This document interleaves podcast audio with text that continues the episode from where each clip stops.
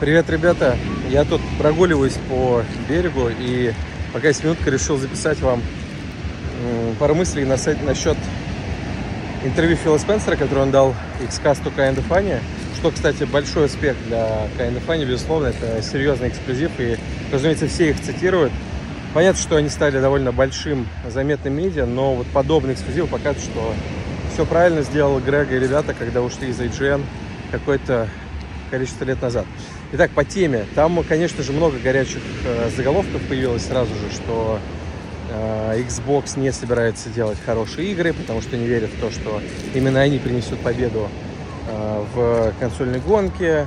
И то, что э, там, ну, Фил откровенно говорит, что да, Redfall не получилось, но перенос бы не помог. Ну, то есть там было много всяких интересных инсайдов. Но самый главный, о котором все говорят, и который тоже привлек мое внимание, это тот, что эм, Спенсер прямо сказал, предыдущее поколение консолей проигрывать было нельзя. Это было худшее поколение, которое только можно было проиграть. По причине того, что именно в этом поколении сформировались людей цифровые библиотеки. И, ну, на самом деле он абсолютно прав, потому что, ну, я уверен, у каждого из вас, а, включая меня, там, PlayStation Network, там, 200-300 игр, многие из которых получены через PS Plus, какие-то подарены, что-то куплено в цифре. И понятно, что отказываться от подобной библиотеки очень-очень не хочется. И Спенсер прав, что ну, там, пара хороших игр, они вряд ли способны тебя заставить э, взять и полностью сменить экосистему. И на самом деле большие игры вроде Fortnite, они как раз-таки дальше эту парадигму, парадигму сломали тем, что кросс-платформа, общая библиотека, и в целом у тебя нету э, необходимости покупать другую приставку, менять платформу, чтобы поиграть с друзьями.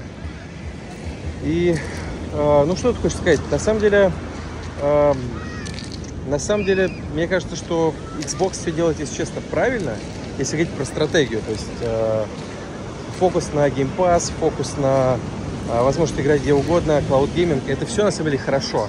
И ценовая политика у них в целом весьма сбалансированная. Э, нюанс только в том, что, ну, собственно, с играми есть некая заминка, потому что, ну, с одной стороны, эксклюзивов было много от внутренних студий. Это и Grounded, это и Помогайте, ребята, вспомнить ничего не удается сейчас резко. Это Hi-Fi Rush, тот же самый. Ну, то есть, есть игры от хороших студий, которые вполне себе качественные, интересные. Hi-Fi Rush вообще прекрасная. Не допрошел, но собираюсь, она очень хорошая. А, но понятно, что игроки, поклонники Xbox ждут AAA. Они смотрят, что делает PlayStation, они, они видят, какого качества игры PlayStation выдает каждый год. Horizon, God of War, Last of Us и так далее. И понятно, что поклонникам Xbox хочется чего-то подобного.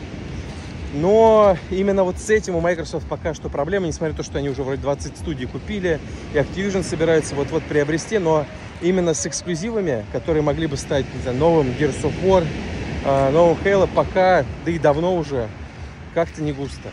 И именно из-за этого э, есть определенная фрустрация в лагере зеленых, потому что Э, ну, я, я уверен, что многие игроки понимают, ну да, Pass это круто, да, предложение очень хорошее, да, может быть, у Microsoft правильная стратегия, только так можно наверстать, но факт, игрокам хочется игр. И да, Спенсер говорит, что даже если Starfield будет 11 из 10, это погоды не изменит, что э, в любом случае люди не побегут покупать Xbox. И он, наверное, прав. Но это, знаете, такая история э, в долгую, это настолько длинная, кропотливая работа, без которой, к сожалению, никак. Если ты платформа-держатель, без этого не обойтись. А, главные конкуренты Xbox, у которых все замечательно, Nintendo и Sony, они это понимают. Сколько бы ни говорили про эксклюзивы, у них полно их, они замечательно, они высокооцененные, они продаются безумными тиражами, там 10 плюс миллионов. И у Microsoft подобных хитов до сих пор очень мало.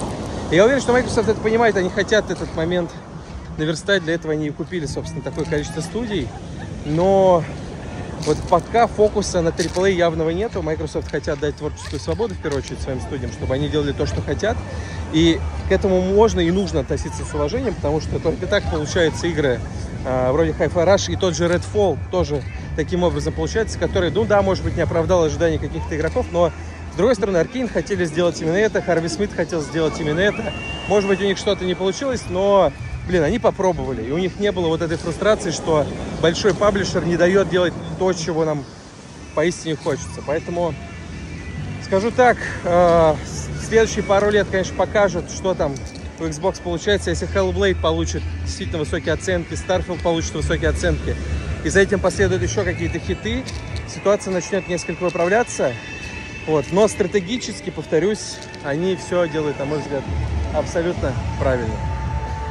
Удачи, Microsoft!